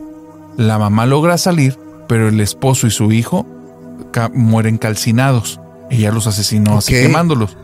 Y cuando la, logra ver a la mamá que sale de la casa, va por un arma blanca y comienza a asesinarla. La mamá, eh, en medio de este tormento que le está haciendo la chica, le dice, tú, tú, tú creíste mentira. Ah, le dice, ¿por qué estás haciendo eso? Dice, porque eres amante de mi esposo. Y le dice, tú por creer mentiras nos has asesinado. Y desde entonces será- serás maldita y serás la sayona. La sayona viene de la palabra sayón, que sayón es el Sí. verdugo, el ejecutor. Entonces ella, ella es la verdugo de las personas que generan rumores o de los mujeriegos. Y hay muchas historias, hay muchas historias en torno a la sayona que aparece en valles o aparece en bailes y que si están también cerca de ranchos, esta chica de cabello negro, de, mirada muy bonita y de rostro muy bonito, seduce al hombre que normalmente tiene pareja y si el hombre cae en sus garras, después, y aquí es donde vienen las historias que son extrañas, unas se parecen a la, a la llorona, otros no. De repente, su rostro se transforma en una calavera y los hombres mueren del susto. Pero hay otra versión mucho más macabra en la que dicen que ella se transforma en un tipo de sombra, como de Shadow People, y empieza a crecer enormemente hasta que el hombre se vuelve loco. Y el hombre nada más, con el tiempo, está hablando acerca de una sombra, de huesos, y ya queda perdido como dentro de su mente. Esa es la Sayona. Wow. Definitivamente no la conocía. Se me hace muy curiosa su historia. Porque como más o menos ahorita lo estaba yo recordando. Me, me recuerda mucho a la Matlacigua. Que es. Que es una leyenda de Oaxaca. O sea, Ah, fuera de ser de México. Porque muchos mexicanos creo que no lo ubican. La Matlacigua así, hacia resumidas cuentas, es igual como el, verdugo, pero de las mujeres, de la, perdón, de, las, de los hombres, Ajá. que son mujeriegos, alcohólicos y que tienen como que este eh, concepto de hombre machista, o sea, maltratador, eh, abusador y pues supuestamente básicamente hace lo mismo. Ellos, ella espera supuestamente que este hombre salga de la cantina, de la taberna o de donde está tomando y cuando va semi ebrio o ebrio caminando por las calles, se le aparece de una forma muy seductora. Eh, sus, bueno, en este caso el de la matlacigua es un camisón blanco que refleja su cuerpo y pues es una mujer muy muy hermosa, muy bella y que seduce a estos hombres porque no se les no se le aparece como una aparición, como un fantasma, ¿sabes? Como la Llorona, sino como una mujer física que va pasando muy guapa y que lleva como un camisón que se le transparenta pues el cuerpo desnudo. Entonces los hombres caen y ella o los vuelve locos, los desaparece o simplemente acaba con la vida de ellos. Esto va dependiendo la gravedad pues de, del abuso que este hombre sea. Por ejemplo, si a lo mejor no es tan malo, pero pues tiende a tener ahí pues ciertos arranques de ira con su esposa y así, pues como que lo vuelve loco o simplemente como que, no sé, o sea, algo sutil, pero si el tipo es, eh, pues vaya, de lo peor, sí acaba con ellos. Es una leyenda eh, Creo que es exclusivamente de Oaxaca, discúlpeme si me equivoco, pero por aquí, por algunos pueblos de, aquí en mi ciudad, lo he escuchado mucho. Incluso hombres que, que estaba hablando hace tiempo con, con, un señor que me dijo, yo me libré de la matlacigua. Logré ¿Ah, romper porque dice que él quedó como, o sea, literal, dice, quedas embabucado. O sea, quedas totalmente tonto viéndola y te va haciendo señas, te va hablando, te va aventando besitos si tú quieres y vas caminando, o sea, vas, vas, vas caminando y no ves nada, solamente la ves a ella. Y esta persona decía, es que yo logré romper con ese eh, entorno, lograr eh, desconectarme y salir corriendo. Dice, hasta aquí en México se le conoce la palabra pedo como borracho. Dice, hasta lo pedo se me bajó. ¡Wow! ¡Wow! O sea, de plano fue un susto enorme. Sí, claro, o sea, realmente logró. Entonces, fue, es una leyenda, bueno, una anécdota que me cuenta a mí este, pero pues se me hace muy curioso porque va como que muy de la mano con el tema de la sayona, ¿no? Bueno, fíjate que hay una más de, estos aspectos y ahorita quiero, te, quiero contar acerca de la cegua, que es una, un, un espectro de las zonas que saludos para toda la gente de Costa Rica y Nicaragua, que es donde hablan de este espectro. Pero voy a contarte la historia y después damos pie algo porque ahorita se me acaba de prender una idea que no, no lo había pensado, pero ahí te va. Va, va, perfecto. La cegua se parece mucho a la matlacigua y a la... Sí, matlacigua, ¿verdad? ¿Sí lo dije bien? Sí, sí, matlacigua. la matlacigua y a la sayona, este, en el sentido de que van también por los hombres y van por los mujeriegos. Pero la diferencia de esta es que esta es diferente, esta es como más malévola, más macabra. La leyenda original de la cegua es que una chica que no respetaba a sus padres y, era, y los insultaba continuamente y sus papás eran ya personas mayores. For America's climate goals, investing in clean energy adds up. But what doesn't add up is an additionality requirement for clean hydrogen. Additionality would put an unnecessary and inequitable burden on domestic clean hydrogen producers and have serious consequences for America. America needs clean hydrogen but an additionality requirement just doesn't add up. Get the facts at cleanhydrogentoday.org. Paid for by the Fuel Cell and Hydrogen Energy Association. How powerful is Cox Internet? So powerful that one day, your daughter will be able to simulate a soccer match against some of the world's best players right from your backyard. Get gig speeds powered by fiber from Cox. It's internet built for tomorrow, today. Internet delivered through Cox's hybrid fiber coax network. Speeds vary and are not guaranteed. Cox terms and other restrictions apply. Ella quería que un chico bien posicionado, un asentado del pueblo, porque también es de la época colonial, le hiciera caso. Ok. Entonces iba a ir a un baile y la mamá le dijo que por las usos y costumbres de ese tiempo no iba a ser bien vista, aparte que el chico este era conocido por mujeriego. Entonces ella comienza a insultarla ya como que ya, ya fuertes los insultos. Y entonces se molesta tanto la, la chica que le va a soltar una bofetada a la mamá. Ahorita tal vez suena algo pequeño, pero estamos hablando de un tiempo en el que eso ya era un, algo impensable. Entonces, cuando ella levanta la mano, no logra ni siquiera asestarle el golpe porque la leyenda dice que de la nada apareció una mano cubierta en un manto negro, la agarró con fuerza y la chica desapareció y ya como ella nadie la volvió a ver. Que a partir de ahí empezó a surgir la leyenda de que había una mujer muy bella que siempre aparecía cuando habían hombres reunidos y que el hombre que se llevaba la gente o lo encontraba loco o lo encontraba enfermo, como si fuera la peste. Ella les dejaba una marca en la mejilla porque los mordía. Y algunas personas narraban que lo que pasaba es que esta persona se las encontraban cuando hombres estaban, como te digo, reunidos. Y algunos de ellos estaban reunidos en carretas o que iban en camino a algún lugar y la subían. Y cuando la volteaban a ver, notaban que su rostro había cambiado, pero ya no por una calavera, sino por un cráneo de un caballo, y que parte del cuerpo de ella se volvían como si fueran partes de caballo pero con la carne podrida. Pero aquí es donde viene la parte macabra. Ella no les gustaba, no le gustaba tanto volverlos locos de, de ese susto, como esa sombra negra que crece. No, los empezaba a perseguir, los empezaba a seguir. Entonces hacía que ellos intentaran escapar y ella tenía una velocidad muy, muy, e, era sumamente rápida no había forma en la que se escaparan, entonces jugaba con ellos como si fueran presas y como si fueran su alimento. Entonces los llevaba a un punto de desesperación absoluta y cuando sentía que ya el juego perdía chiste, les daba una pequeña mordida que los empezaba a infectar y no había forma de sacarlos de esa infección. Entonces encontraban a los hombres días o semanas después desnutridos, eh, con delirios, con, eh, bueno, N cantidad de enfermedades que se mencionan distintas, dependen en qué zona, y que todos terminaban nada más diciendo, la vi, la vi, la vi. Y ya, no, eran personas que no volvían a entrar en razón. Pero esta historia de la cegua y la matlacegua y también con la sayona, pareciera que hay un tipo de espectro que tiene forma de mujer, se transforma en algo aterrador y sus víctimas son hombres y niños, porque también en algunas de estas mencionan a los niños.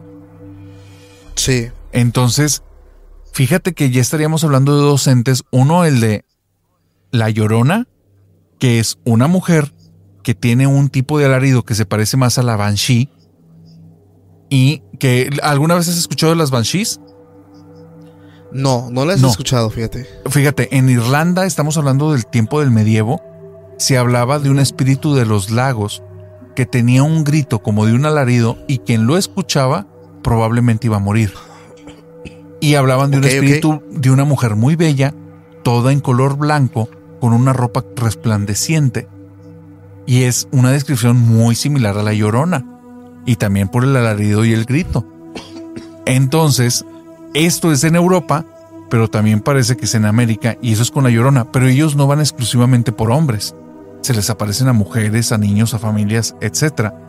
Y la sayona, la matlacigua y la cegua van por hombres y por niños, pero parece que niños varones.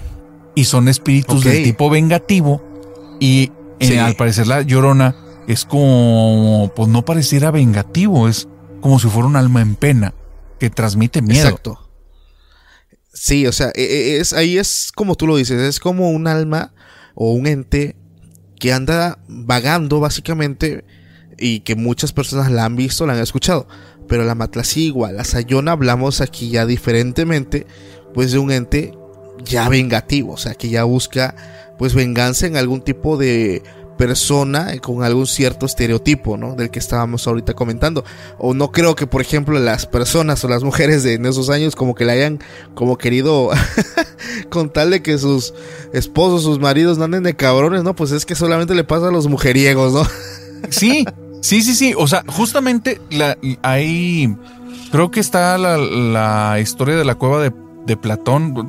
Gente, corríjame porque no me acuerdo bien eh, este tecnicismo pero que te habla de cómo se crean las leyendas y era que en una cueva había sombras y la gente narraba en el pueblo cómo se veían las sombras de gigantes y de trolls y de monstruos. Entonces las personas le sacaban la vuelta a esa cueva porque todo el que se acercaba iba a ser víctima de los trolls, los monstruos y los gigantes. Realmente era un grupo de ladrones que prendía un fuego para proyectar sombras altas y la gente se encargaba del resto. O sea, ellos inventaban sus historias, su folclore, y ellos aprovechaban para asaltar a gente y tener una zona en la que nadie se atrevía a entrar. Entonces, de cierta manera, sí funciona la construcción de las leyendas, pero todas tienen algo de cierto. Tal vez estos espíritus vengativos pudiera ser, uno, realmente espíritus, o dos, un grupo de bandoleras que así eliminaban a los hombres en su época. O sea, tal vez era un grupo de asesinas seriales. ¿Quién sabe? Probablemente. Oye, de hecho eso, tiene muchísima lógica. Porque ves, o, imagínate, o sea, en esos años a la mujer como tal no se le tomaba tanto en cuenta. Claro. ¿Me entiendes? Imagínate que haya existido algún tipo de mujeres revolucionarias eh, que se juntan, conspiran y logran como crear, no sé, algo parecido a lo que nos estás contando y terminan como que culpando a estos famosos entes. ¿no? Sí, sí, sí, sí. Y fíjate, Digo, eh, sí, sí, es que sí puede ser, ¿eh? O sea, realmente. Claro. hay cosas que se construyen en la realidad que son medias raras, pero terminan transformándose en unas leyendas muy bizarras. Pero en realidad sí pudiera ser eso. O sea, personas que hicieron quórum y decidieron deshacerse de personas que les eran molestas tras una, una historia sobrenatural. Pudiera ser. Claro, de hecho me gusta mucho esa idea, fíjate. No lo había, no lo había pensado de esa forma. Muy, muy bien, muy bien acertado. Mira, hay una historia como tal, igual es chilena, pero bueno, historia es leyenda. Es de un ser que la neta me causa un poco de intriga. Se le conoce como el Trauco. No sé si has escuchado acerca de él. No, ¿Tauco? Eh, trauco. No, no, no. Por favor, cuéntame. Mira, el Trauco supuestamente igual es, es de Chile. Saludos para la banda de Chile porque realmente tenemos muchas leyendas de por allá. Wow, wow, gente de Chile y sus leyendas. Wow. Un abrazote a todos. Están. Oh, créeme que ahorita que me puse a investigar y a leer un poco acerca de leyendas de Latinoamérica, muchísimas, digo, me salen de muchos países, pero muy, muy seguido de Chile. Y te digo, esta última historia que voy a contar después de la del Trauco, me asombró un chingo, me causó miedo realmente, pero también me causó tristeza porque ah, si, si, es cierto, no manches, qué, qué cruel realmente, qué, qué, qué macabro. Pero bueno, lo vamos a dejar ahorita para el final. El trauco, pues básicamente es como un tipo de ser mitológico que habita en los bosques. Es como un tipo, lo describen como un tipo troll. De piel verdosa, muy feo del rostro, algunos dicen que no tiene pies, eh, chaparro, gordo, este, no sé, o sea, de una forma, de un aspecto muy feo.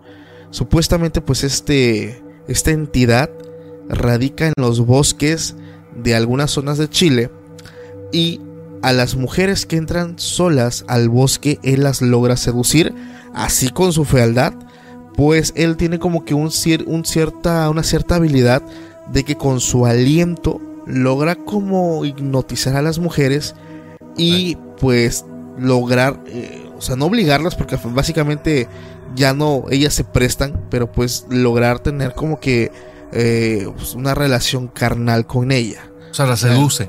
La, seduce. Y supuestamente a partir de esto ellas pueden quedar embarazadas. Ese es como que la, leyenda, ¿no? De, este ser. Entonces, personas eh, de ahí mismo de Chile, de, de, las de estas zonas, pues hablan de que se trataba de un ángel, que antes de todo, pues él era un ángel, pero que tenía este pecado de la lujuria. Se la pasaba enamorando a las mujeres y supuestamente es castigado por Dios. Le quita toda su belleza y lo transforma en un ser, pues básicamente eh, de un aspecto muy feo, muy este, muy, no sé, o sea, horrible. Entonces, aún él con, e, con este aspecto, él logra seducir a las mujeres con esta habilidad que él tiene con su aliento. Entonces es una leyenda que es muy conocida en esta parte de Chile, de exactamente un bosque, y hay personas que dicen que este ser como tal no, no solamente se limita a los bosques, sino que si hay como una mujer que le llama la atención, puede ir hasta su casa y poder hacer todo esto. O sea, actúa también como una especie de incubo. Porque supuestamente cuando no es en el bosque, él logra hacer que la mujer tenga pues sueños húmedos, sueños eróticos. Y pues básicamente él va como que calentando la cancha para poder hacer sus, sus fechorías. Entonces es una leyenda muy famosa que es la del Trauco. Que, que o sea, yo lo, yo lo imagino como un tipo de troll por así decirlo, lujurioso o como un tipo de, no sé, incubo. Sí, pero en, en, este, las variaciones que, que estoy escuchando, en el incubo es invisible normalmente, ¿no? Y este parece que sí tiene una apariencia física definida. Bueno, no tan definida porque hay muchas versiones, pero tiene una apariencia física. Sí, incluso dicen que las mujeres, algunas mujeres que ya, fíjate, que ya han sido eh, o han sufrido ataque de este ser, ellas eh, no lo ven como tal en esa apariencia, en esa forma física. O sea, sí lo logran ver, pero después de que pasa eso. Antes de eso, ¿cómo lo veían? Eh, lo ven como una persona, un hombre muy varonil, muy apuesto, muy seductor. Y ellas caen ante pues esta persona. Después de logran ellas ver eh, pues su forma real. Entonces es como se ha logrado describir este ser. Que, que, es con estas características físicas, que viene siendo tío, como un tipo chaneque, troll a lo mejor, porque pues básicamente es, su vestimenta, o sea, su, su, vestimenta es muy andrajosa, muy sucia, muy vieja, o sea, es piel verdosa, cara de anciano, fea, o sea, realmente pues tiene un aspecto muy, muy feo. Oye, pareciera como el, Digo, es como los efectos del enamoramiento en la vida normal, ¿no? Cuando estás enamorado no ves a la persona como es. Claro. Y, la ves muy, muy bella, muy atractiva, sin defectos, y después ya pasa eso y notas muchos detalles. Pero pareciera que el cántico de la sirena, así como ciertos dotes de estos espíritus que estamos mencionando hoy, algunos para los hombres y otros para las mujeres, pero generan ese efecto, ¿no? Como un... cambian tu percepción y vuelven maravilloso lo que estás viendo pero es como si fuera un, velo de mentira por lo que te están haciendo claro. Qué interesante. No, nunca había escuchado de esta entidad. Sí, definitivamente. Fíjate, o sea, lo, impresionante de esto lo que hemos venido hablando es que son leyendas que sí, a la primera, o sea, suenan asombrosas e increíbles. Pero lo que le da o, lo que hace que estas historias, leyendas trasciendan a través, pues, de un montón de años, eh, pues es las miles miles realmente vivencias de mujeres que aseguran que así quedaron embarazadas. Digo, se me, me, vienen muchas cosas a la mente a partir de esto, pero pues al final... For America's climate goals, investing in clean energy adds up. But what doesn't add up is an additionality requirement for clean hydrogen. Additionality would put an unnecessary and inequitable burden on domestic clean hydrogen producers and have serious consequences for America.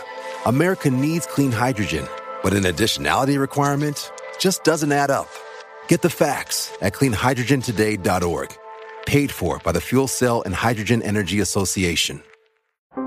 How powerful is Cox Internet? So powerful that one day, your daughter will be able to simulate a soccer match against some of the world's best players right from your backyard. Get gig speeds powered by fiber from Cox. It's internet built for tomorrow, today. Internet delivered through Cox's hybrid fiber coax network. Speeds vary and are not guaranteed. Cox terms and other restrictions apply. Cuentas, gracias a esto no muere la leyenda pues de este de este ser.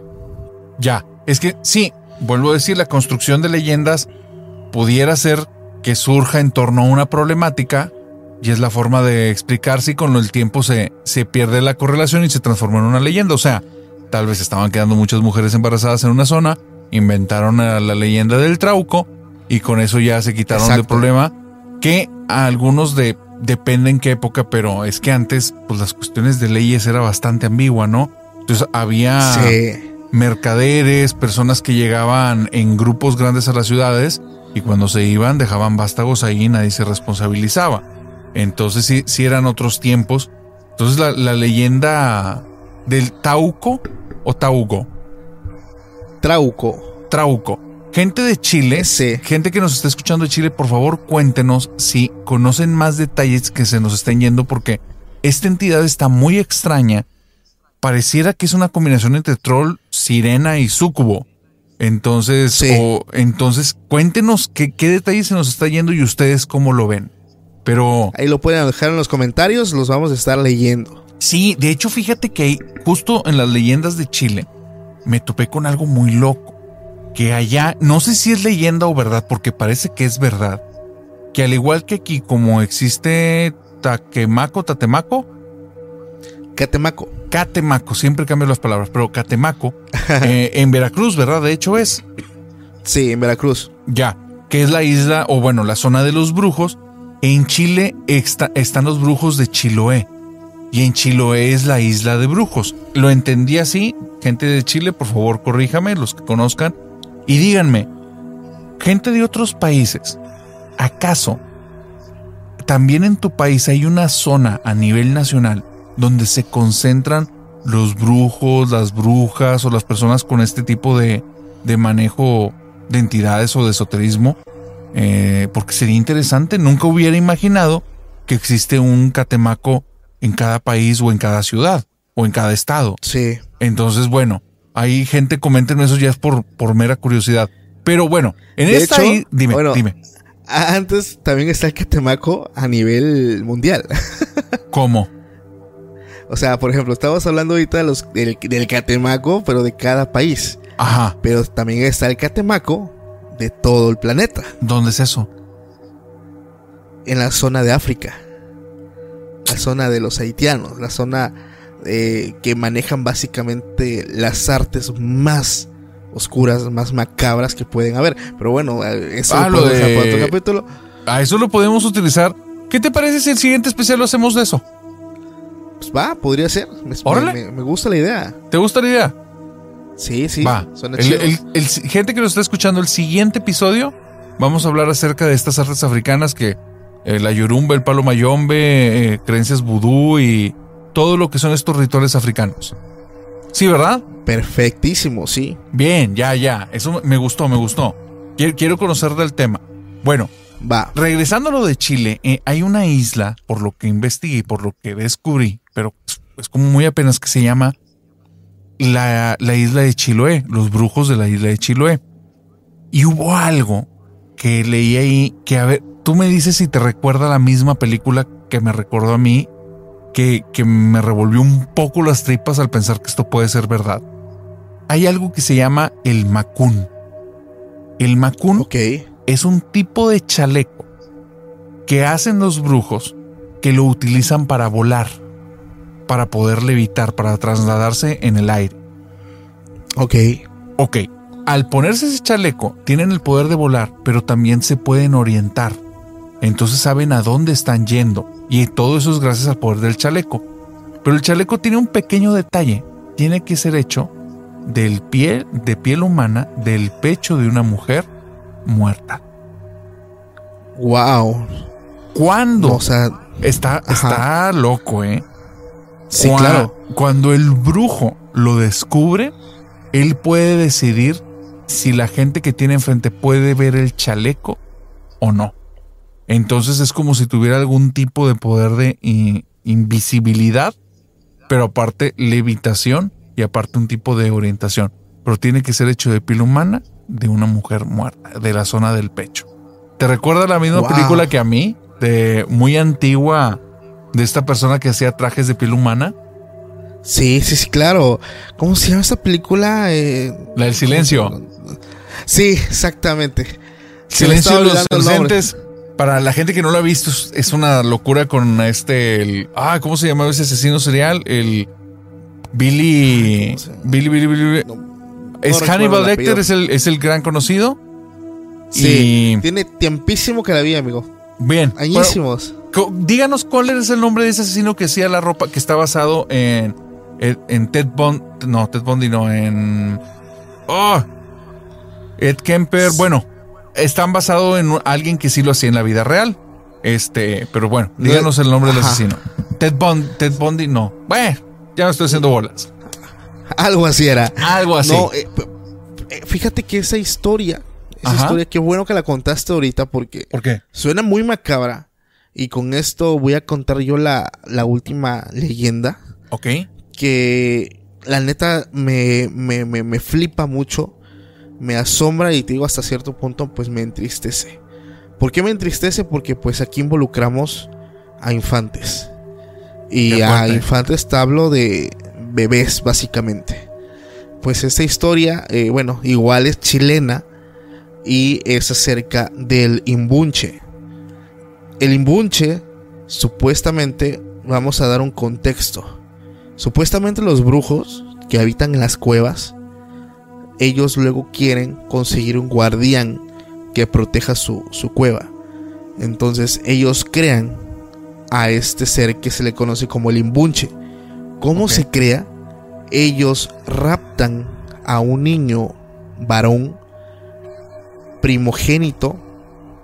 Lo logran raptar. Incluso hay personas que dicen que algunos padres lo regalan a cambio de que el brujo les haga un favor muy importante. Que eso me suena muy cruel pero cuando no logran conseguirlo regalado lo tienen que raptar.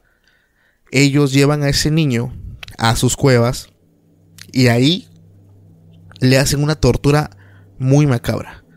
Le quiebran una pierna para empezar. Se la, o sea, le, tuercen una piernita, se la, se, la, destruyen básicamente, lo, lo fracturan, a modo de que quede atrás de su espalda le aplastan la cabeza para que quede como que más alargada, le giran el cuello, le, o sea, le hacen muchísimas cosas ah, fuertísimas, realmente sí, muy, muy, muy fuertes. Incluso voy a tener que por acá censurar algunas palabras que estoy diciendo. Y después de que pues este niño queda pues ya en un estado pues vaya muy, muy mal, ellos hacen un ritual donde lo transforman y realmente logra eh, como que algo, por lo que yo entiendo, algo lo posee y ya queda convertido como en un ser eh, un humanoide deforme, el cual se vuelve como que el guardián protector de la cueva de este brujo, que no solamente funciona o hace una función de guardián, sino que también se convierte como un tipo de oráculo al que el brujo lo consulta en caso de que él vaya a hacer algún tipo de maleficio o de que ellos quieran saber algo, o sea, ellos como que consultan ya con él y supuestamente antes de que termine totalmente todo el trabajo, pues este ser es alimentado por leche de animales, carne humana, supuestamente después de tantas semanas le cortan la lengua por la mitad como si fuera una serpiente. Qué fuerte. Pero sí, está, está macabrísimo y enfermísimo. O sea, o sea, hacerle todo eso a un infante me, vuela la cabeza y suena horripilante. O sea, lo imagino y realmente me, me, pone mal. Pero al final de cuentas es, una leyenda que sí existe. Y que por lo grotesco que suena estoy seguro y, por el tipo de, vaya, o sea, de, de, personas que han llegado a estar muy mal en sus facultades mentales. Digo, me, me duele admitirlo, pero creo que estoy seguro que en algún momento alguien lo intentó hacer con esto de que es una leyenda. Y pues el caso es que ellos crean este ser, lo crean a base de, un ritual, se convierte como en su oráculo y supuestamente luego ellos lo sacan de sus cuevas para que él ande caminando como si fuera una mascota por un bosque. Y este ser ya no habla y emite sonidos, emite gritos y las ciudades o pueblos cercanos lo logran escuchar y creo que reconocen su sonido y supuestamente este ruido que ellos hacen lo asemejan con pues un mal augurio, como que va a haber algo malo, ah, no sé, algo va a pasar por ahí cerca y ellos lo toman así. Pero esa es una leyenda fuertísima que es la del imbunche, que ya después leyendo un poquito más, eh, hay personas, y aquí voy a tocar el tema de, eh, de Haití, hay brujos en Haití que ellos, por ejemplo, también van, ahí van las personas, fíjate, porque pues ahí son eh, terratenientes todavía. Por ejemplo, vas, tú tienes tantas tierras, pero pues tal persona te las quiere quitar, etcétera. Entonces la gente consulta con estos brujos y ahí creo que se les llama, perdone si me equivoco, porque no recuerdo bien el nombre, eh, Bacá, creo que se, le conoce a este ser, pero que el brujo chamán no ocupa un cuerpo físico como lo hacen en Chile con el imbunche, sino que ellos crean con a base de un espíritu, de un demonio, crean, hacen un trabajo y se lo otorgan a la persona para que éste sea el guardián de sus tierras. Y si alguien intenta entrar o hacer algo, este no solamente lo impide, acaba con la vida del que lo está intentando hacer. O sea, algo muy macabro. La fregada. Sí. Está, sumamente fuerte eso. Me, es que me, no es solo el nivel de crueldad, es que haya toda una leyenda en torno a eso. Está, e, está, o sea, que, a ver, me, genera, esta sí me provoca el, ¿de dónde viene esta leyenda? Porque los rasgos de la tortura al infante para que esto se, ese chiste o eh, se vuelva una realidad y el uso que le dan es, demasiado oscuro. Es demasiadísimo oscuro, porque vuelvo a lo mismo que ya creo que lo he comentado contigo. Cuando tocan el tema de bebés, de infantes, de niños, eso a mí me vuela la cabeza, me pone mal, porque, o sea, ya tocar algo tan puro, tan limpio, tan, no sé, tan, tan lleno de luz, y ocuparlo para todo esto me, realmente me hasta me entristece cuando estaba leyendo todo esto y, me entristeció todavía aún más saber que hay personas en esa parte de, la zona que, que, han descubierto o que descubrieron eh, infantes que les habían hecho esta práctica. Entonces está muy macabro. Pero, o sea, sí descubrieron a, gente real. O sea, no queda nada más en la leyenda. No, o sea, lo han intentado hacer porque al final es como una leyenda para crear un guardián. Sí, sí, sí. Entonces, gente lo ha intentado llevar a cabo. Entonces, eso es lo macabro todavía. ¿Sabes a quién me recordaste? Y, no para bien. A Luis Alfredo Garavito. El, ah. el monstruo. ¿Cómo le llaman a él? El monstruo de Colombia, creo que fue este, fue un asesino serial. Eh, él nace en el 57, más o menos, y creo que mató cerca de 300 niños. Este, puros niños. Y este, este tipo, no, no, no, tremendo. Se hacía pasar por sacerdote, eh, por vendedor de helados, por todo lo que los niños puedan tener acceso. Iba a las escuelas a darles conferencias y pláticas. Y solo era para tener acercamiento a los niños y después desaparecía. Desaparecía uno, desaparecía otro y los encontraban dentro de las, de las selvas colombianas este, destrozados. Pero no, o sea, no estás hablando de un, de un asesino de un cuello roto, asfixia, no, era, eran unos actos de crueldad similares a los que me estás diciendo ahorita. Sí, inhumanos. Inhumano, pero es que, o sea, sí, inhumano prolongado, eh, con un nivel de furia de... no, no, no, horrible, qué fuerte. Sí, o sea, eh, yo, eso es la maldad pura básicamente, o sea, algo horripilante que yo creo que un ser totalmente, eh, no lo sé, o sea, no humano, lo, puedo llegar a pensar, o sea, porque realmente requieres muchísimo, muchísima frialdad para poder llevar a cabo todo esto, pero definitivamente son leyendas que marcan muchas generaciones, que trascienden a través del tiempo, pero que ahorita, de hecho esto me recordó algo, te voy a hacer una pregunta porque ahorita últimamente en TikTok he estado viendo mucho acerca de esto y no es publicidad para esa película, de un payaso blanco que, se parece un poco a la, a la monja de los ah, Warren. Terrifying, eh, sí, sí, sí. Ese, sí. ¿Ya viste la película? Fíjate que son como cinco, cinco o seis películas que hay de, que hay de él. Dicen que, bueno, que, las películas anteriores supuestan por, bueno, por lo que he visto solamente es uno y dos. Que la uno que estaba pésima, que no la recomiendan, es un, mm, ok, X, pero que se, supuestamente que esta segunda está muy ¿Ah, cabrona. Pero es un terror, te voy a ser honesto, que no me gusta mucho. Porque a mí me gustan mucho las películas de terror, pero las que llevan historia, las que, por ejemplo, la de la bruja o alguna ah, que otra de los Warren, o sea, un terror muy, muy diferente. Pero este no es, un, no es un terror como ese, es un terror grotesco. Ah, gore.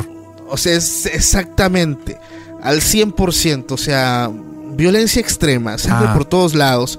Eh, algo muy grotesco. Entonces, yo no soy fan de esas películas. No porque sientas, o sea, las puedo ver, digo, me aventé Holocausto Caníbal sin, sin, sin, problemas. Pero es algo que no disfruto como tal. Estar mirando como que, ah, o sea, ponle que una, en una escena va, lo veo. Pero una y viene tras otra y viene tras otras, o sea, una carnicería como que, ah, no sé. no la he visto, muchos la están recomendando, no la he visto, pero pues hay, hablan de una escena como tal, la del cuarto, no la he querido ver, estaba a punto un día, apenas ayer, buscar escena del cuarto, de tal, tal, porque hablan que está macabrísima, es que, que, que básicamente implementaron un castigo medieval, básicamente. Ok. Pero, pero no, no lo sé, yo no soy tan fan de eso, narrador, no sé si tú sí. Cero, sí seas- cero, cero, cero. Fíjate, o sea, creo que vi, digo, está toda la secuencia de So, ¿no? Que se trata de prácticamente eso, porque son juegos de tortura extrema hasta Claro. eliminar al, al ser humano.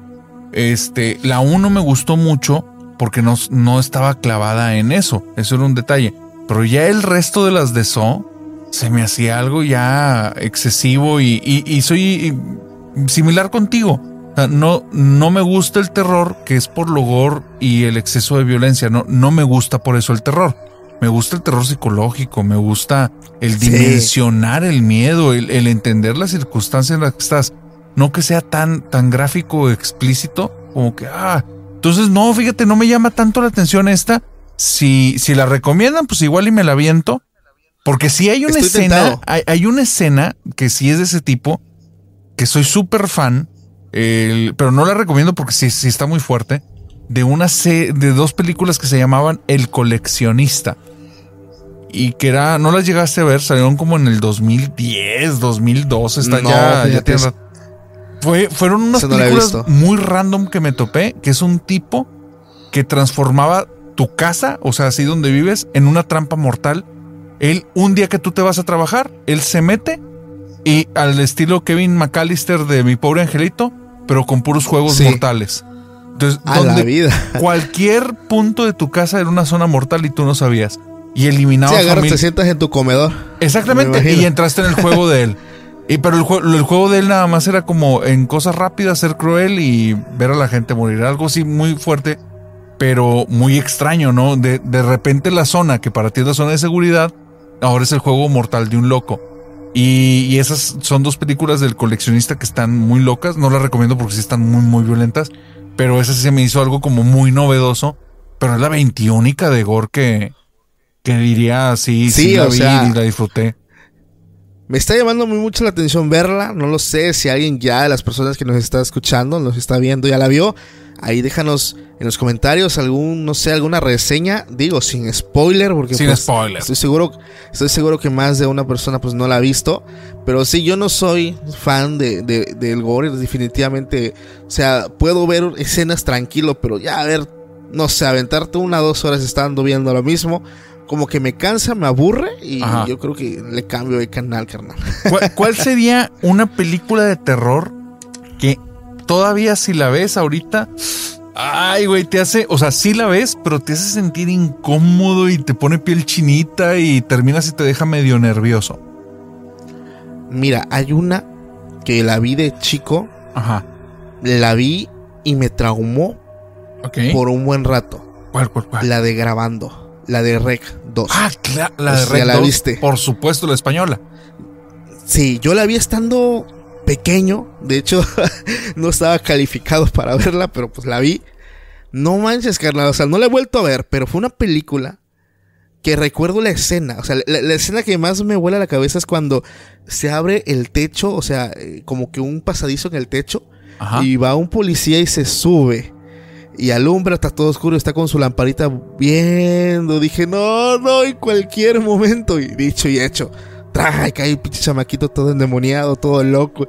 O sea, no, o sea, fue una, para mí una de mis películas que en su momento cuando la vi, o sea, no, se estaba apretando el asiento y para cada rato me iba yo para atrás. O sea, la neta, una película que cuando la vi, digo, ahorita no sé, no la he vuelto a ver, digo, a lo mejor y me pasa lo que le pasó a muchos con, con Chucky, ¿no? Cuando vieron Chucky de niños como que les espantó y tal vez Chucky de, nah. Pero pues en su momento la de Rec 2 a mí sí me, me traumó un chingo, carnal. Fíjate que cuando te lo ponen que eran demonios y no. Porque en la 1 te lo dejan que son como que zombies hasta que en el final dices. O sea, los zombies son como que los intentaron exorcizar o algo así, no, no se entiende. Y en la 2 Sí. queda muy claro por dónde va y dices, a la madre. O sea, estás hablando Sí. que eran demonios, ¿no? Sí. Este, pero me, me gustó mucho la 2 y también me, me dejó nervioso. Muy, muy buena película y buena recomendada. Sí, de hecho, quienes, digo, si es una película vieja, quien la gusta ver, igual, pues está disponible. Narrador, no manches, disfruté esta hora y media, básicamente hablando de leyendas, películas. La neta, me, me, gusta todo esto. Eh, le comento una vez aquí a la flota, vamos a tener una grabación de regreso. Oh, en el canal del narrador, la neta, está muy cabrón las colaboraciones, muy chingonas las pláticas que se arman. Hay demasiada química, queda bastante genial. Eh, ¿Cuál es el tema narrador? Ah, creo que ya, ya lo habíamos dicho, ¿no? El tema no, pero repitamos, para la siguiente, el siguiente episodio, para que lo vayan a buscar, este va a estar en el canal de Extra Normal y el siguiente episodio va a estar en el canal de Hablemos de lo que no existe, ahí tienen su casa, y va a hablar acerca de todas estas religiones y leyendas que hay en torno a África, de la Yorumba, Palomayombe, el vudú y bueno, vamos a meternos un poquito de ese tema de qué hay. Si saben... Alquimia. ¿Eh? Alquimia. Alquimia. Ay, no, ¿también lo abarca la alquimia? Mira, es que la alquimia viene llevando de la mano el tema de la brujería. Pero, o sea, es otro, no sé si es otro rango, o sea, desconozco, pero yo creo que hay que tomarlo mucho en cuenta. Va, va, va, va, va. Vamos a poner ahí por el Kibaleón y, bueno, hay muchas referencias. Pero, gente, si ustedes ya conocen historias en torno a todo esta eh, de santería, palomayombe, vudú, alquimia, háganlo llegar. Paco, ¿dónde, que dónde te lo manden? Para el siguiente episodio que tenga, que tengamos material de sobra. Lo esperamos. Eh, me lo pueden enviar tanto a mi Instagram, Podcast Extra Normal, o también te lo pueden enviar a ti. ¿Por qué no? así que te encuentran como hablemos de lo que no existe. También creo que por ahí recibes los mensajes de los seguidores. Hay algunas historias, anécdotas, ¿no? Sí, de hecho en el Instagram, si se van al perfil, hay un botón que dice contacto, presionenlo y los manda directamente al WhatsApp. Y ahí Perfecto. cuéntenme ah, las historias. Sí, sí, sí. Oye, es que no sé si a ti te pasa, pero a mí me ocurrió con Instagram que me borró historias. Me borró un chorro de eh, historias. Me ha pasado, fíjate, porque luego hay temporadas donde me mandan muchos mensajes. Ajá. Que a veces, digo, una disculpa antemano si no les he contestado a algunos, porque realmente pues, sí son varios mensajes, sinceramente pero luego ya no los veo, o sea, Ajá. Eh, o, o, conversaciones que creo que ya no están, o sea, no, incluso hasta mis mensajes, no sé por qué, pero sí lo he estado anotando.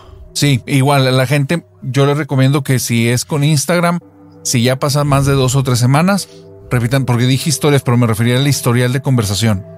El historial de conversación en Instagram de repente se borra, los audios se borran, los textos me quedan nada más una parte y los de la otra persona se eliminan o se eliminan los míos y del otro quedan.